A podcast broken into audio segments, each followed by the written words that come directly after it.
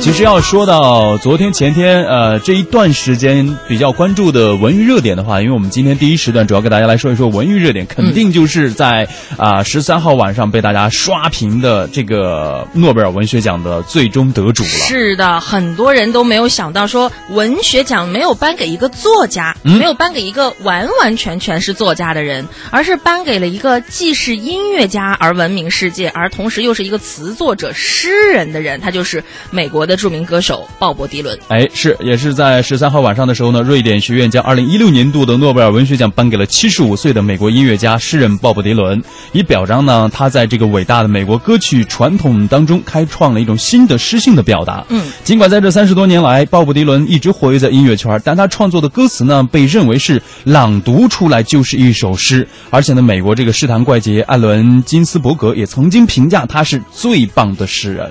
瑞典文学院的常务秘书长莎拉·丹纽尔呢，他在颁奖词中就是这样说的：“鲍勃·迪伦在伟大的美国歌曲传统当中开创了新的诗性表达。那么，至于鲍勃·迪伦获奖的原因呢？呃，莎拉·丹尼尔给出了这样的一个解释：他觉得迪伦是一个伟大的诗人，是一个伟大的曲作者，他承载着呃伟大的美国歌曲的传统，而且四十五年来不断的在改变自己的风格，改变自己的形象。”嗯，我相信就是这一次鲍勃迪伦获奖之后呢，很多朋友可能都会说啊，这陪跑多少年的村上春树啊，还有这个尼多呃阿阿多尼斯啊等等这种热门的候选作家来说，相对于他们来说，文学界对于鲍勃迪伦的获奖也是颇感意外的。嗯但是这一次呢，并非是这个鲍勃迪伦首次与诺奖接触，早在一九九六年的时候呢，格登鲍尔代表竞选委员会就为鲍勃迪伦正式的提名了诺贝尔文学奖。他向媒体宣读了艾伦金斯伯格的推荐信。他说呢，虽然他作为一个音乐家而闻名，但如果忽略了他在文学上非凡的成就，那么这将是一个非常巨大的错误。事实上，音乐和诗是有着联系的。迪伦先生的作品异常重要的帮助我们恢复了这至关重要的联系。嗯，在诺贝尔文学奖开奖之前呢，很多电台的节目也都在做这个预测和介绍。哎是，呃，大家多数都想说，村上春树已经陪跑这么多年了，怎么着也得是人家的了吧？嗯后来你为什么不想想，电影界还有一个迪卡普里奥呢？小李子陪跑了那么多年，他不是是才得了一个奥斯卡吗？对所以说。这个村上春树这次还是仍然陪跑的话，很多人觉得也并没有那么奇怪哈。嗯。呃，在二零零六年呢，鲍勃迪伦凭借着他的回忆录《像一块滚石》获得了诺贝尔文学奖的提名。当时啊，诺贝尔奖评委会呢就对鲍勃迪伦的评价是这样的：他把诗歌的形式以及关注社会问题的思想融入到了音乐当中。他的歌充满激情地表达了对民权、世界和平、环境保护以及其他严重的全球问题的关对，注。其实你看一下他的这个诺贝尔之奖这个之路哈，其实他又多次获得了提名，嗯应该也是像之前，只是他在文学界的作品可能比较少，大家对他的关注度比较少一些，所以说呢，可能大家对他不是很了解。呃，我相信这两天大家也会持续的被他所刷屏啊，就是鲍勃迪伦，他还得到过一些像格莱美啊、金金球奖啊，还有奥斯卡金像奖在内的多个奖项。嗯而且在二零零八年也是摘得了普利策文学奖的时候呢，评委会就称他说是对流行音乐和美国文化产生了一个深刻的影响，以及他的歌词创作当中呢有一种非凡的诗性力量。所以说、嗯啊，就把这个奖颁给他了。对呀、那这样算下来的话，鲍勃迪伦可能就只剩两个奖没有拿了，他就成大满贯了。一个是奥运金牌，他可能需要再努力一下；嗯哼还有一个就 是他可能，如果他能够摇到北京的这个车牌号的话，他应该就是世界之最了。自是要干啥？没有了，开个玩笑哈。嗯这个中国文学评论家到底是怎么样看待鲍勃迪伦获奖的呢？嗯呃，北大教授张一武他就说呀，呃，这个有点是类似于崔健获得了。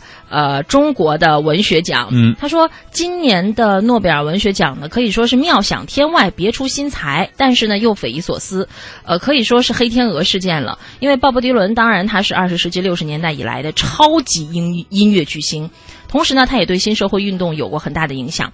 但是对于一个多年来已经是稳定在纯文学领域的一个大奖，实在是一个非常大胆的跨界之举，呃，实在可以说是一个大创新。互联网时代嘛，一切皆有可能。哎，是，而且呢，张一武在随后的采访当中，他也说到，他说虽然诺贝尔文学奖给过历史学家丘吉尔这样的跨界人物，但他们呢都是著作家，那都是以前很早的事情了。后来的诺贝尔文学奖呢，向来都是比较稳定的，这说明呢，这个百年老奖也要以引发公众的关注。嗯至于村上春树，他说呢，他觉得评奖的人认为给他其实就容易降格到这种畅销文学当中，而给鲍勃迪伦呢，则是一个别格的这种颁奖，反而在震惊当中呢，让人觉得很独特，超过期待，就是一种重成功了。是的，呃，其实，在鲍勃迪伦宣布他获奖的那一刻啊，很多媒体都在采访各种各样的文学评论家呀、嗯文学家呀，谈谈他们的想法。那据我们收集到的情报是，多数的人都是一种惊讶的态度。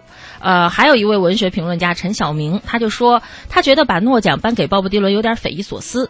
他说，这或许是诺奖评委的个人趣味吧，哎对他们自己的青春来做一点缅怀。或许是评委们读到了他传记的时候呢，想到了自己的青年时代，他认为这有点行为艺术。嗯、当然了，他觉得还有另外一种可能，或许是诺奖希望大家不要那么多的去关注他。你们都猜阿多尼斯，你们都猜村上春树，那我就颁给鲍勃迪伦好了。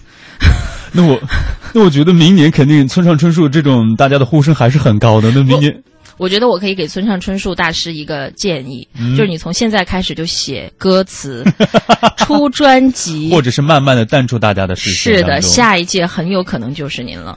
好吧，那么说了这么多，那么接下来来听鲍勃迪伦的一首歌曲，嗯，叫做《It Aren't Me Baby》。一起来听。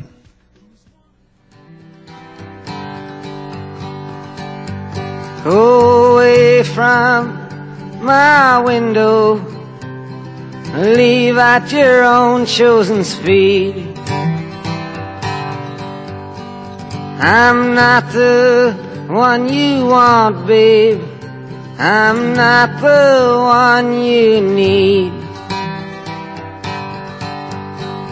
You say you're looking for someone who's never weak but always strong to protect you and defend you, whether you are right or wrong. Someone to open each and every door, but it ain't me, babe. No, no, no, it ain't me, babe. It ain't me you're looking for, babe.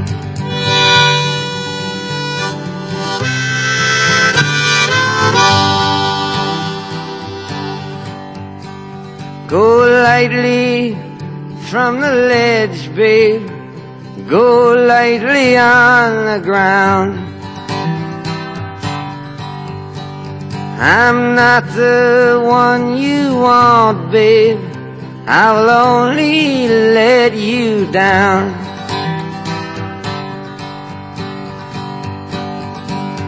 You say you're looking for someone who promised never to part.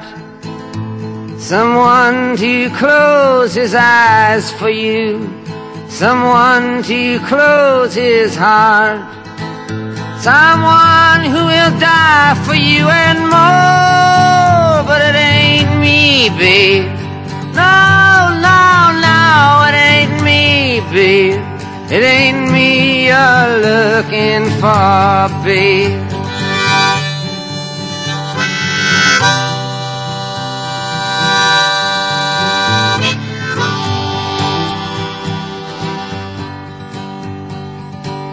Go melt back in the night. Everything inside is made of stone. There's nothing in here moving. And anyway, I'm not alone. You say you're looking for someone who'll pick you up each time you fall. To gather flowers constantly and to come each time you call. A lover for your life and nothing more, but it ain't me, babe. No, no, no, it ain't me, babe. It ain't me you're looking for, babe.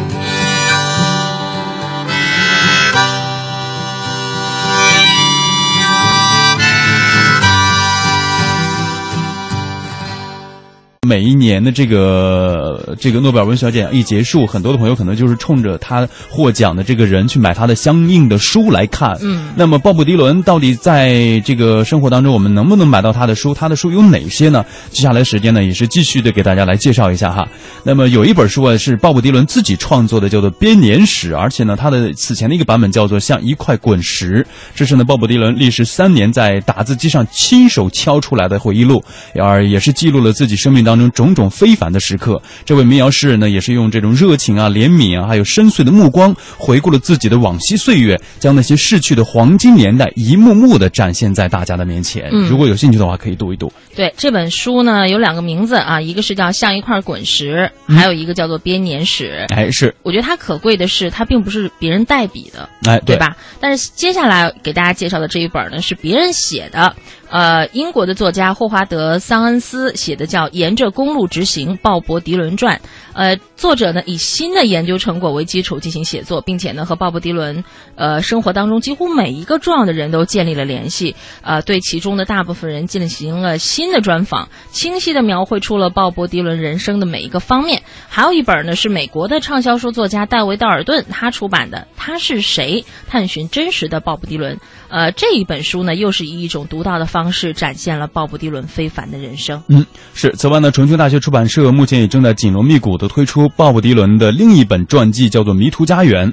这本书呢是由他的伯乐，也是著名的乐评人来执笔的。鲍勃迪伦的个人纪录片也是根据此书来拍摄的。另据了解呢，由这个未读图书策划出版的《经典摇滚音乐指南》，鲍勃迪伦也将会在近日呢面世。它是鲍勃迪伦全部专辑深度的乐评，还有创作生涯的一个全记录，可以说收录了大量一手访谈的笔录，还有他独家的照片。嗯你看，就是每一年这个诺贝尔文学奖一旦一结束，很多关于他的一些生平介绍啊，还有他的自传呐、还有他自己的一些作品呢，都是成为畅销书。对，我记得中国的作家莫言，莫言当时获得了这个诺贝尔文学奖的时候，瞬时间很多人知道了，原来《红高粱》是他写的。对，包括呃后来很他的这个热度维持了很久很久，他的很多的作品都是这个畅销榜的榜首。对，就是全中国大街小巷的图书馆，还有网上的图书馆，呃，还有这个图书店，嗯你只要进去看，畅销的一定就是莫言的那几本代表作，什么《丰乳肥臀》呐、啊，《红高粱》啊之类的这这一些哈、包括现在好像还都在呃比较这种热销当中，对热销的嗯。位置放着，嗯。对，所以说大家就是趁着这样的热度在的话，如果有时间的话，我觉得可以把他们的著作或者是他的生平，嗯。或者是关于他的这个个人的介绍，呃，拿过来读一读，然后看一看他的个人的人生经历，包括他的写作的文笔啊，是不是你能不能达到大家心目当中诺贝尔文学文学奖这样一个高度哈？是的。